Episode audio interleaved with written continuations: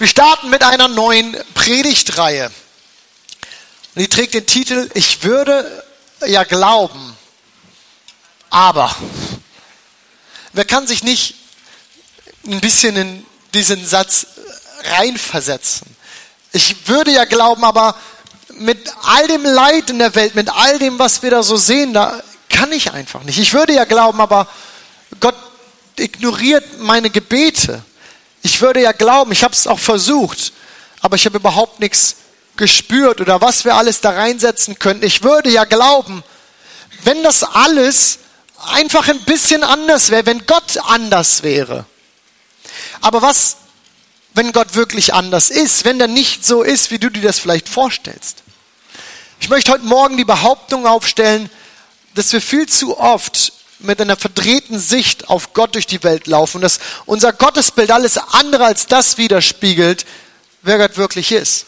Und dass unsere Ablehnung Gott gegenüber oder unser nicht glauben können, nicht glauben wollen, am Ende vielleicht gar nicht so sehr dem Gott selbst, dem wirklichen Gott gilt, sondern vielleicht vielmehr diesem verdrehten Bild auf Gott.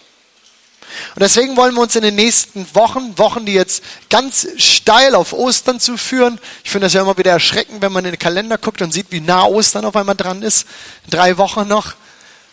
In diesen drei Wochen vor Ostern wollen wir uns mal ein, ein paar verschiedene Gottesbilder, Gottesvorstellungen anschauen, die so oft in uns schlummern, die in mir schlummern, die uns, die uns am Ende aber irgendwie doch am echten Gott vorbeigucken lassen. Seid ihr dabei? Macht ihr mit? Habt ihr Lust? Sehr schön. Kommen wir also zu unserem ersten verzerrten Gottesbild. Und das hat so viel mit unserem Leben, das hat so viel mit unserem Alltag zu tun. Aber lasst mich noch einmal Anlauf nehmen und uns eine Geschichte erzählen und damit auf dieses Gottesbild zuführen, die wirklich so passiert ist und nicht anders. Wir gehen zurück ins Jahr 1900 irgendwas. Genauer darf ich es nicht sagen, denn das ist eine Geschichte von meiner Frau. Ist mir die abgestimmt, also so keine Angst, ihr müsst jetzt nicht alle schreiben, du, der redet über dich. Ist mir die abgestimmt. Imken, meine Frau ist, war, war viel mehr, ist immer noch so ein bisschen ein großer Fußballfan. Und wenn ich sage großer Fußballfan, dann meine ich großer Fußballfan. Deutschland war kürzlich Weltmeister geworden die WM 90, ein paar von euch erinnern sich vielleicht noch, war ganz toll. Und in Imkens Familie, da kursierte so ein Video von dieser WM, so ein, so ein Rückblickvideo, Videokassette. Wer von euch kennt noch Videokassetten? Die Dinger, die man spulen kann und muss. Ein paar von euch, einige von euch, finde ich gut. Wer von euch hat noch eine Videokassette zu Hause? Erstaunlich viele. Ihr müsst mal ausmisten, ganz ehrlich. Aber ist okay. Ich, vielleicht habe ich sogar auch noch irgendwo eine. Die kursierte auf jeden Fall im Haushalt von Imkens Familie. Und Imken fand diese Kassette mega toll. Sie hat die rauf und runter geguckt. YouTube und all sowas gab es ja noch nicht. Und so war so eine Kassette was Wertvolles, was Tolles. Und nun war es schön, sich an diesem Video, an diesem WM-Rückblick irgendwie erfreuen zu können. Aber Imken war der Meinung, dass eigentlich Jürgen Klinsmann, einer der WM-Helden damals, dieses Video haben und sehen müsste. Schließlich hatte er diesen Erfolg ja möglich gemacht. Also kaufte sie sich eine Sportbild oder vielleicht hatte sie die da auch, ich weiß es gar nicht. Und mit dem Datenschutz war das 1900 irgendwas nach 90 noch nicht so genau. Auf jeden Fall war die Postanschrift von dem damaligen Bundesträger Bertie Vogts in der Sportbild abgedruckt. Wer will die Adresse von Betty Vogts haben? Ich weiß nicht, ob die immer noch aktuell ist, aber sie war dort damals abgedruckt und so hat Imken beschlossen, sie schreibt einen Brief und sie schickt die Kassette an Bertie Vogts mit der Bitte um Weiterleitung an Jürgen Klinsmann, den Imken total toll fand damals. Nun kommt Imken aus einem guten Elternhaus und wie sich das für ein gutes Elternhaus und gute Erziehung gehört, ähm, war eigentlich nichts anderes auf so einen Gefallen, den sie ja Jürgen Klinsmann hier tat, äh, zu erwarten, als dass man darauf reagiert und zumindest irgendwie vielleicht Danke sagt. Da sie nach einer Weile aber noch nichts von Jürgen Klinsmann gehört hatte, schrieb sie nochmal an Bertie Vogst und sagte, dass sie noch nichts gehört hatte. Niemand wusste von Imkens Eifer und ihren guten Taten, die sie im Verborgenen tat, bis eines Tages das Telefon im Hause Lange, äh, Lange Kroning klingelte und Bertie Vogst am Telefon war. Er hätte ja einen Brief von Imken bekommen mit der Bitte und in einem Video mit der Bitte um Weiterleitung an Jürgen Klinsmann und ähm, Er hätte dieses Video weitergeleitet, er hätte es weitergegeben, aber Jürgen Klinsmann sei gerade sehr beschäftigt, deswegen hat er sich vielleicht noch nicht gemeldet. Ende gut, alles gut. Der gute Herr Klinsmann hat sich noch gemeldet mit einem Brief und einer Einladung zu seinem Abschlussspiel in Stuttgart. Und warum, oh, warum erzähle ich uns diese Geschichte? Zum einen, um euch sagen zu wollen, dass Imkin vermutlich der größere Fußballfan ist als du. Zum anderen, weil ich irgendwie festgestellt habe mit dieser Geschichte, wie sehr sich die Dinge, wie sehr sich unsere Welt doch verändert hat, oder? Die Vorstellung, dass man so ein Video aufnehmen muss, ich meine das Medium mal völlig beiseite gestellt, dass man das aufnehmen muss, um es sich später nochmal anzuschauen, das ist doch weitgehend überholt. Oder dass man einen Zeitplan einhalten muss, um irgendwie ein Fernsehprogramm zu bekommen. 20 Uhr die Tagesschau, 2015 dann der Spielfilm. Und wenn du 20 Uhr 20 erst zum Fernseher gehst, dann hast du die ersten fünf Minuten verpasst. Nichts zu machen. Oder dass du deine Trainingszeit, irgendeine Öffnungszeit eines Fitnessstudios anpassen musst. Oder wie geduldig sind wir heute noch mit Essen? Bei all dem Instant, bei all den Fertiggerichten, wie geduldig sind wir da überhaupt noch? Alles muss instant, alles muss on demand, alles muss auf Knopfdruck und sofort funktionieren. Und mich persönlich, es treibt mich in den Wahnsinn, wenn ich an meinem Laptop irgendwas mal einstellen muss, wenn es nicht auf Plug and Play funktioniert. Treiber, schrecklich. Warum Treiber installieren? Ich habe da überhaupt keine Geduld zu. Horror. Wir wollen Ergebnisse sehen. Wir wollen, dass es funktioniert. Loslegen. Wir wollen Serien schauen, was wir wollen, wann wir wollen, wann immer wir wollen. Und zwar sofort. Instant. Jetzt. Sofort. Das ist irgendwie zu so einer Art Lebensphilosophie fast geworden. Und so sehr wir uns vielleicht mit Slow Food und zelebrierter Kaffeekultur dagegen wehren wollen, irgendwie steckt das doch in uns drin. Und prägt es nicht irgendwie auch unseren Blick auf Gott? Wünschen wir uns nicht auch so einen On-Demand-Gott, einen Gott auf Knopfdruck, auf Abdruck, dem wir, äh, auf Abruf, dem wir ein äh, Gebet schicken können und er schickt was zurück? Und wie groß dann die Enttäuschung, wenn das mal nicht aufgeht? Ich habe gebetet. Und Gott hat nichts getan. Und deswegen kann ich jetzt nicht mehr glauben, denn Gott sollte genau das tun, was ich sage. Ja, dieser Gott auf Abruf, der ist echt super. Ich mag den. Ich finde ihn cool. Bis er sich irgendwann mal nicht an die Spielregeln hält. Und vielleicht ist das auch deine Geschichte. Vielleicht hast du als Teenager gebetet, dass Gott irgendetwas tut und die Ehe deiner Eltern rettet. Und dann irgendwie doch auch nichts. Und du gibst auf deiner Arbeit dein Bestes, du betest, du gibst in die Gemeinde, du tust irgendwie das Richtige.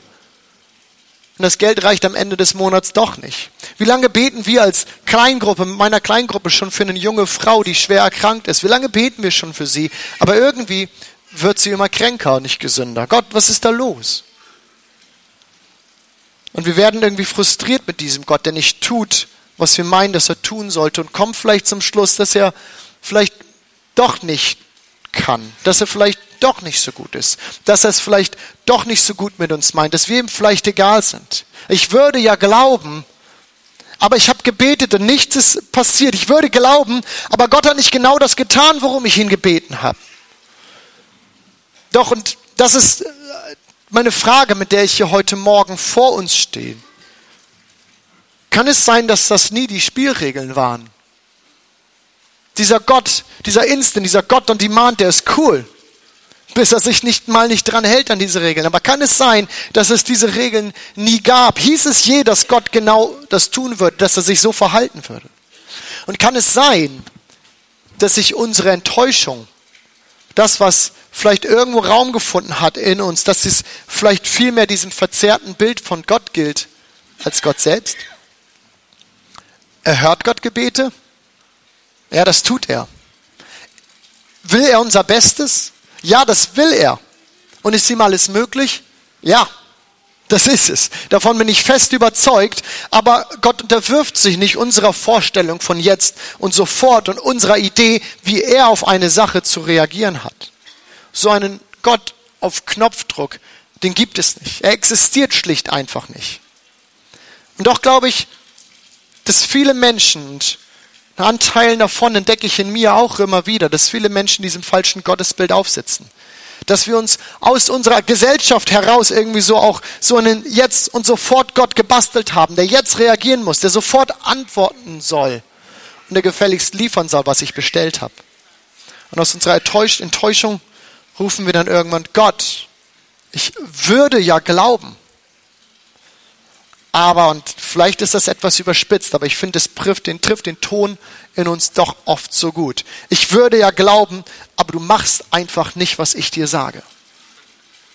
Ist es nicht so? Wenn wir in diesen Wochen versuchen, so ein paar Gottesbilder uns anzuschauen, die vielleicht nicht ganz der Wahrheit, nicht ganz dem echten Gott, dem echten Gott entsprechen, dann wird es ganz wichtig sein, dass zuallererst wir uns einmal als Menschen, du und ich, uns einordnen in das große Ganze, in das große Bild, auch die Geschichte Gottes. Und schauen, wie wir da reinpassen, denn wenn du mitschreibst, dass wir auf jeden Fall einen Satz mitzuschreiben, denn das, glaube ich, verändert die Perspektive auch auf Gott und das Ganze komplett. Gott existiert nicht um uns zu dienen. Wir existieren, um Gott zu dienen. Lass mich das ruhig noch einmal sagen. Gott existiert nicht, um uns unsere Bitten zu erfüllen, wenn wir das gerade wünschen. Er beantwortet zwar unsere Gebete. Ja, das tut er und er liebt das. Aber es ist nicht seine eigentliche Aufgabe zu tun, was wir gerade meinen, dass er tun sollte. Er existiert nicht, um uns zu dienen. Wir existieren, um Gott zu dienen. Wir sind nicht die Hauptpersonen dieser Geschichte. Ihr erinnert uns euch vielleicht an unser Visionsstatement, worüber wir immer mal wieder sprechen. Wir träumen von einer Kirche, in der tausende Menschen. Was tun sie? Gott anbeten. Warum? Weil er die Hauptperson in der Geschichte ist. Nicht wir. Und so wichtig und so wertvoll wir ihm sind, ist er doch der Schöpfer und wir die Schöpfung.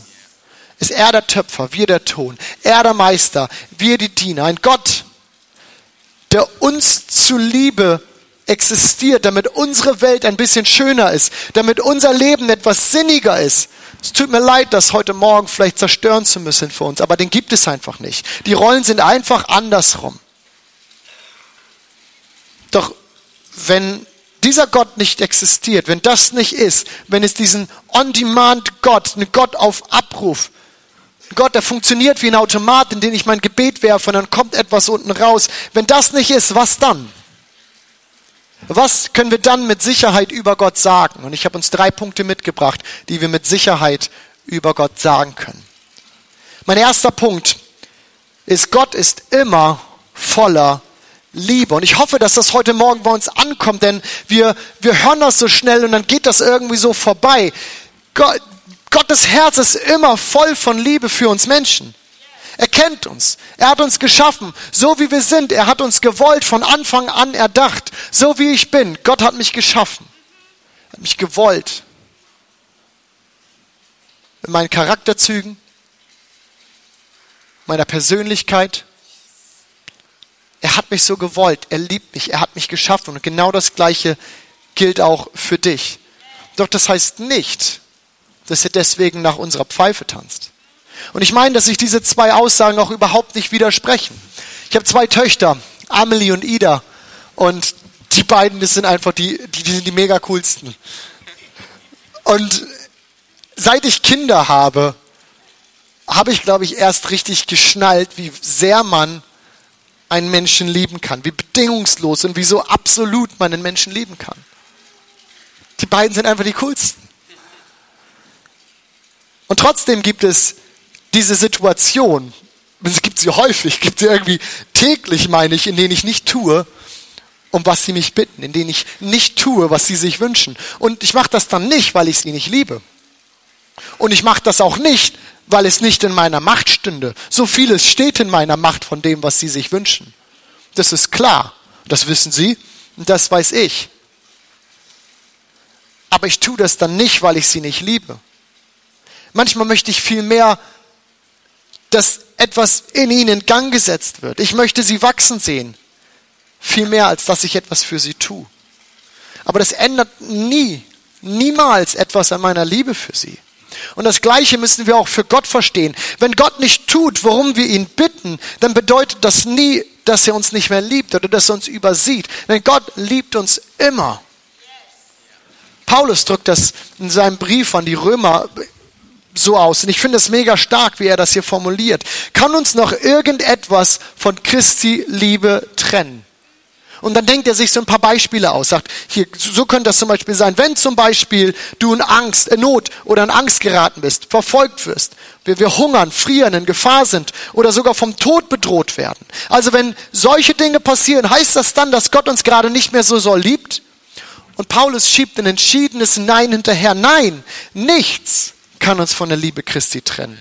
Weder Tod noch Leben, weder Engel noch Mächte, weder unsere Ängste in der Gegenwart noch unsere Sorgen um die Zukunft. Ja, nicht einmal die Mächte der Hölle können uns von der Liebe Christi trennen. Stark, oder? Das ist stark. Und wir müssen begreifen, dass Gott uns äh, seine Liebe nicht durch das Beantworten von irgendwelchen Gebeten beweist. Gott zeigt uns seine Liebe nicht dadurch, dass er uns unsere Gebete beantwortet. Nein, er hat uns seine Liebe bewiesen, indem er Jesus auf diese Welt gesandt hat. Er beweist uns seine Liebe nicht, indem er tut, was wir wollen, sondern indem Christus für uns gestorben ist, wann, als wir noch Sünder waren, als wir noch nicht mal irgendwas dazu tun konnten. Dort hat er das schon bewiesen, dort hat er es jetzt gezeigt. Gott liebt uns, er liebt uns immer und überall. Wenn es diesen On-Demand, diesen Gott auf Knopfdruck also nicht gibt, können wir das doch aber mit Sicherheit von Gott sagen, dass er immer voller Liebe zu dir ist. Und dass es nichts gibt, was sich irgendwo dazwischen stellen kann. Dass kein ungehörtes Gebet, dass keine Umstände, die wir nicht verstehen, dass nichts dazwischen kommen kann, dass du nicht mal irgendwas tun kannst, das dazu führen würde, dass Gott sagt, jetzt ist aber eine Ecke von meiner Liebe zu dir abgebrochen. Gibt es nicht. Passiert nicht. Gott liebt dich. Gott liebt uns immer und überall. Das Zweite, was wir wissen dürfen, mit Sicherheit wissen dürfen, ist, dass Gottes Wege immer höher sind. Komischer Satz, oder? Ich meine, wie oft laufen wir damit irgendwie rum im Alltag und du gehst zu deinem Chef, sagst, du Chef, deine Wege sind irgendwie höher, deine Gedanken sind irgendwie höher als meine und wir meinen, ich habe gerade nicht geschnallt, was du mir gesagt hast. Komischer Satz finde ich irgendwie, aber ich habe es so formuliert, weil Gott sich so dem Volk Israel durch den Propheten Jesaja offenbart hat. Dort sagt er, also Gott sagt, hallo Leute oder sowas, meine Gedanken sind nicht eure Gedanken meine Wege sind nicht eure Wege, denn wie der Himmel die Erde überragt, so sind auch meine Wege viel höher als eure Wege und meine Gedanken viel höher als eure Gedanken. Was für eine krasse Aussage. Was für ein Statement. Und eine Aussage, die uns entweder frustrieren oder beruhigen kann, je nachdem, wie wir darauf schauen. Denn der allmächtige Gott, der Schöpfer von Himmel und Erde, sagt, Jungs und Mädels, wisst ihr was? Ihr werdet manche Dinge einfach nicht verstehen. Ihr werdet sie einfach nicht schnallen. Ihr seid zwar klug, so habe ich euch gemacht. Einen mehr, den anderen weniger. Ich manchmal weniger, wenn ich meine Frau verstehen soll. Oder manche Sachen, Fernbedienung oder sowas.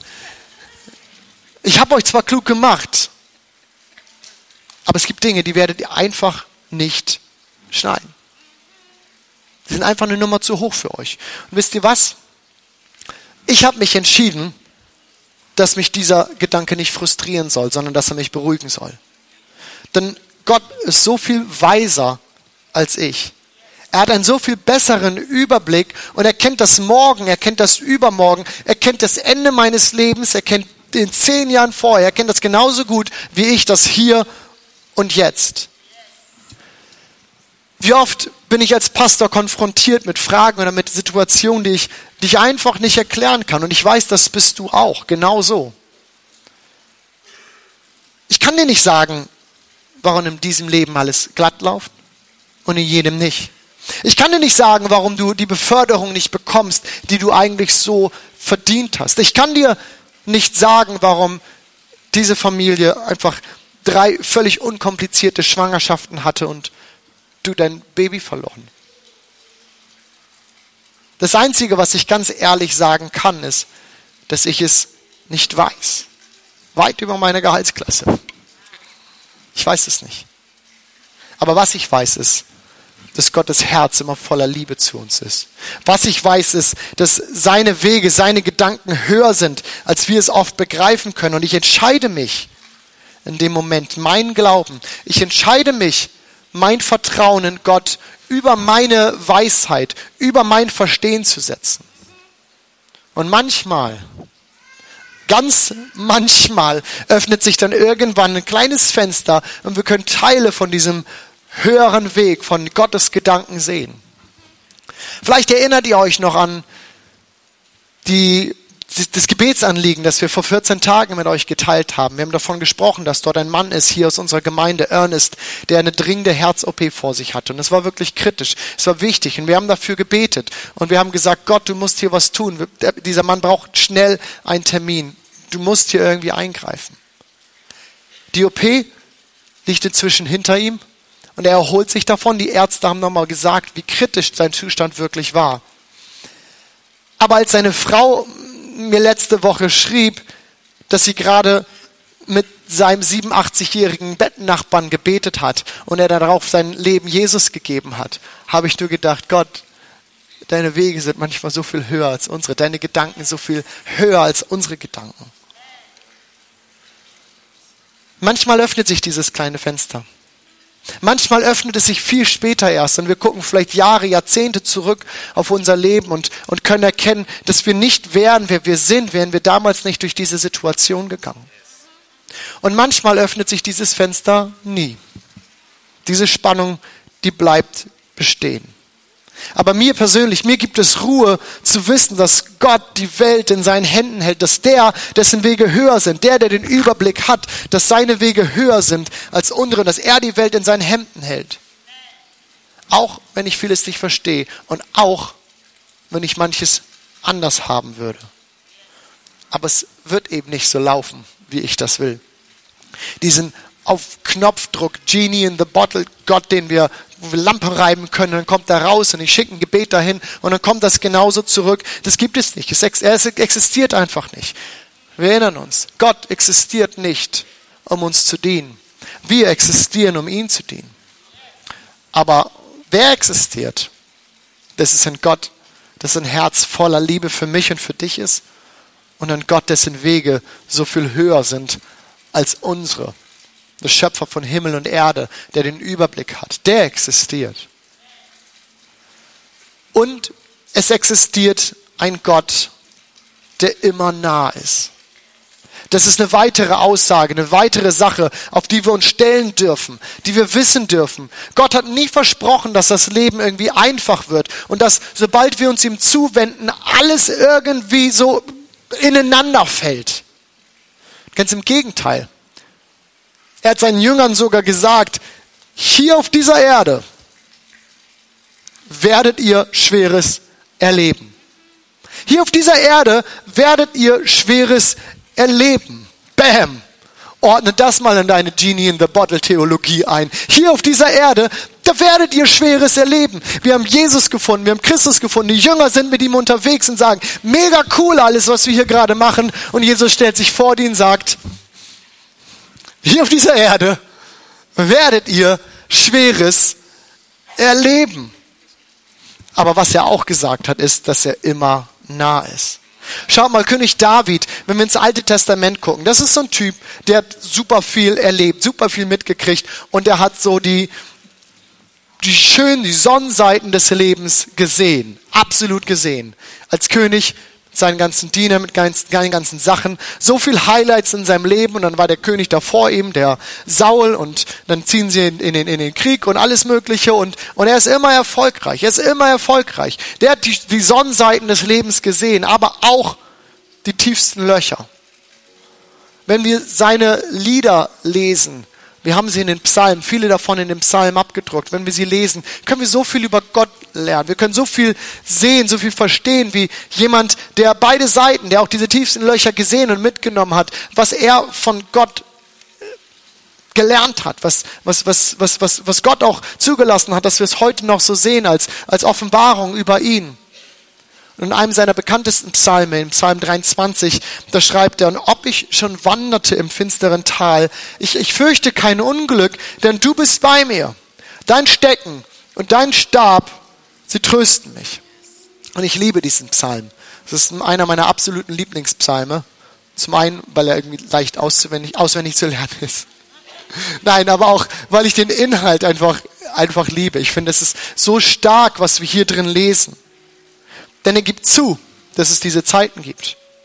Er gibt zu, dass es diese schweren Zeiten gibt, dieses finstere Tal. Es heißt dort, wenn ich darin wandere, nicht falls ich darin wandere oder du wirst nie darin wandeln und ich bin immer da. Wenn ihr darin wandelt, wenn du da drinnen bist, wenn du in diesem finsteren Tal bist, dann bin ich bei dir. Und er gibt es zu, er legt es so offen, dass es da ist. Es versteckt es nicht und macht die Welt irgendwie leichter, als sie wirklich ist. Er hat gesagt, es gibt diese Zeiten. Aber er sagt, wenn du da drin bist, dann bin ich bei dir. Ich bin da. Und ich glaube, manchmal sind es gerade diese Zeiten, in denen wir das verstehen, dass Gott da ist. Vielleicht erinnert ihr euch noch an die Predigt von Andy letzte Woche, wo er über die Wüstenzeiten gesprochen hat, gesagt, manchmal sind sie einfach da. Sie gehören dazu. Sie sind Teil des Lebens. Die Zeiten, in denen er alles ist, was uns bleibt. So oft sind es die Zeiten, in denen wir verstehen, dass er alles ist, was wir brauchen.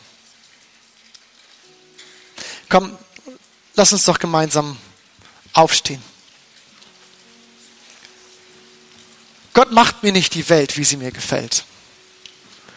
Das wäre zu der Pippi Langstrumpf-Theologie. Er macht mir die Welt, wie sie mir gefällt. Das ist nicht dieser On-Demand, dieser Gott, der auf Knopfdruck funktioniert und alles macht, was ich, was ich von ihm will, den gibt es nicht. Aber es gibt einen Gott, der voller Liebe ist, ein Gott, dessen Wege höher sind als mein und es gibt einen Gott, der mir, der dir immer nahe ist. Und ich möchte zum Abschluss kommen mit dieser Predigt und möchte fragen, ob heute Morgen Leute hier sind, die vielleicht diesem falschen Bild von Gott irgendwo aufgesessen haben. Und du sagst, ja, da gibt es diese Enttäuschung in mir von Gott, weil er nicht das getan hat, was ich von ihm wollte.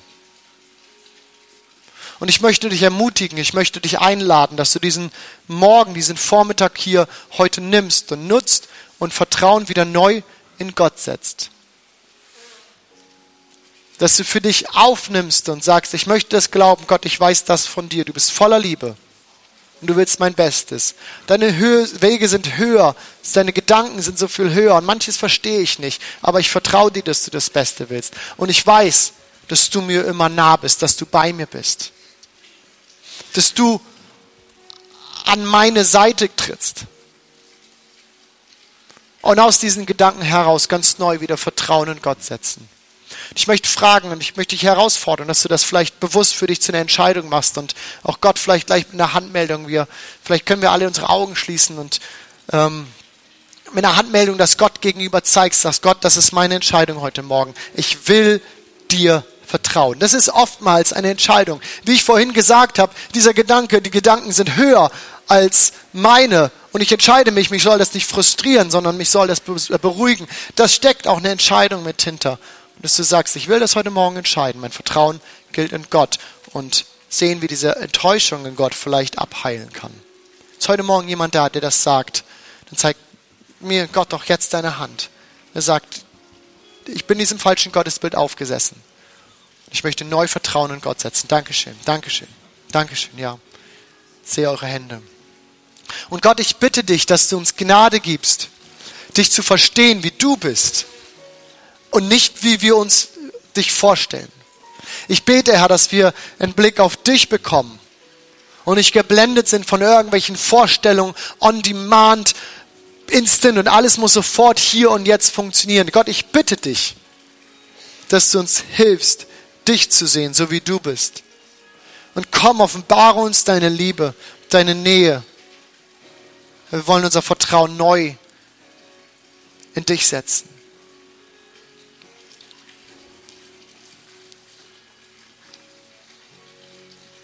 Heute Morgen war ein Eindruck,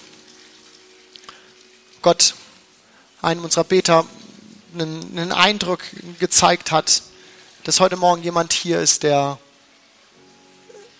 den Schritt auf Gott zugehen soll einfach. Vielleicht bist du, kämpfst du, ringst du ja schon öfter mit. Es gibt so eine Geschichte in der Bibel, wo die Jünger auf dem Wasser unterwegs sind und Jesus erscheint irgendwann auf diesem See und einer der Jünger sagt, lass mich zu dir kommen. Und Jesus sagt, gut, tritt raus, tritt aufs Wasser hinaus und komm zu mir. Und dieser Jünger macht das. Und der Eindruck war, dass heute Morgen hier ist, jemand hier ist und es, du empfindest es wie so ein, einen Schritt aufs Wasser machen. Ich habe keine Angst, was ich das jetzt mache. Und die Ermutigung, diesen Schritt zu gehen. Denn Gott ist genau da, deiner Seite. Und so möchte ich da auch gleich eine Frage mit anschließen und fragen, ob heute Morgen jemand hier ist, der sagt, ich würde diesen Gott gerne kennenlernen. Ich kenne ihn nicht. Ich kann nicht sagen, dass er Gott, dass er Herr in meinem Leben ist. Aber ich würde das gerne. Ich würde ihn gerne kennenlernen. Diesen Gott, der mich immer liebt, der, dessen Herz so voll Liebe ist, der den, die Welt geschaffen hat und einen Überblick behält und den Gott, der sagt, er ist immer bei mir. Wenn du das möchtest, vielleicht ist es nur ein wirklich ein anfänglicher Schritt, aber du sagst, ich möchte einen Schritt auf diesen Gott zugehen, weil ich würde gerne wissen, ob da mehr dahinter steckt. Dann ist heute Morgen auch die Chance dazu. Und auch dich würde ich bitten, wenn du mir gleich vielleicht kurz deine Hand zeigst, denn ich würde es lieben, mit dir zu beten. Wir als ganze Gemeinde würden es lieben, mit dir gleich zu beten. Wir glauben, dass Gott heute Morgen durch seinen Heiligen Geist hier gegenwärtig ist, dass er hier ist und dass du ihn hier kennenlernen kannst und sich mega freut darauf, in Gemeinschaft, in Beziehung mit dir, in ein Miteinander, in einen Dialog, im Gebet mit dir zu treten. Und wir freuen uns, ihn dir irgendwie mehr erklären zu können. Wir müssen nicht alles verstehen. Ich habe Gott nicht verstanden an so vielen Punkten. Aber was ich weiß ist, dass er mein Leben komplett umgekrempelt hat. Dass es ein Leben ist, aus dem ich Liebe kriege, finde. Leben voll Hoffnung. Leben mit Perspektive. Wenn du das bist und sagst, ich würde diesen Gott gerne kennenlernen, dann zeig mir doch, sei mutig, zeig mir doch jetzt kurz deine Hand. Er würde es mich freuen, ihn dir besser vorstellen zu können. Ist heute Morgen jemand da, der sagt, ich möchte Jesus gern mein Leben geben?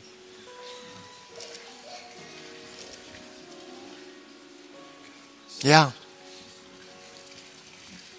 Komm, lass uns gemeinsam beten als Gemeinde. Jesus, ich danke dir, dass du für mich auf diese Welt gekommen bist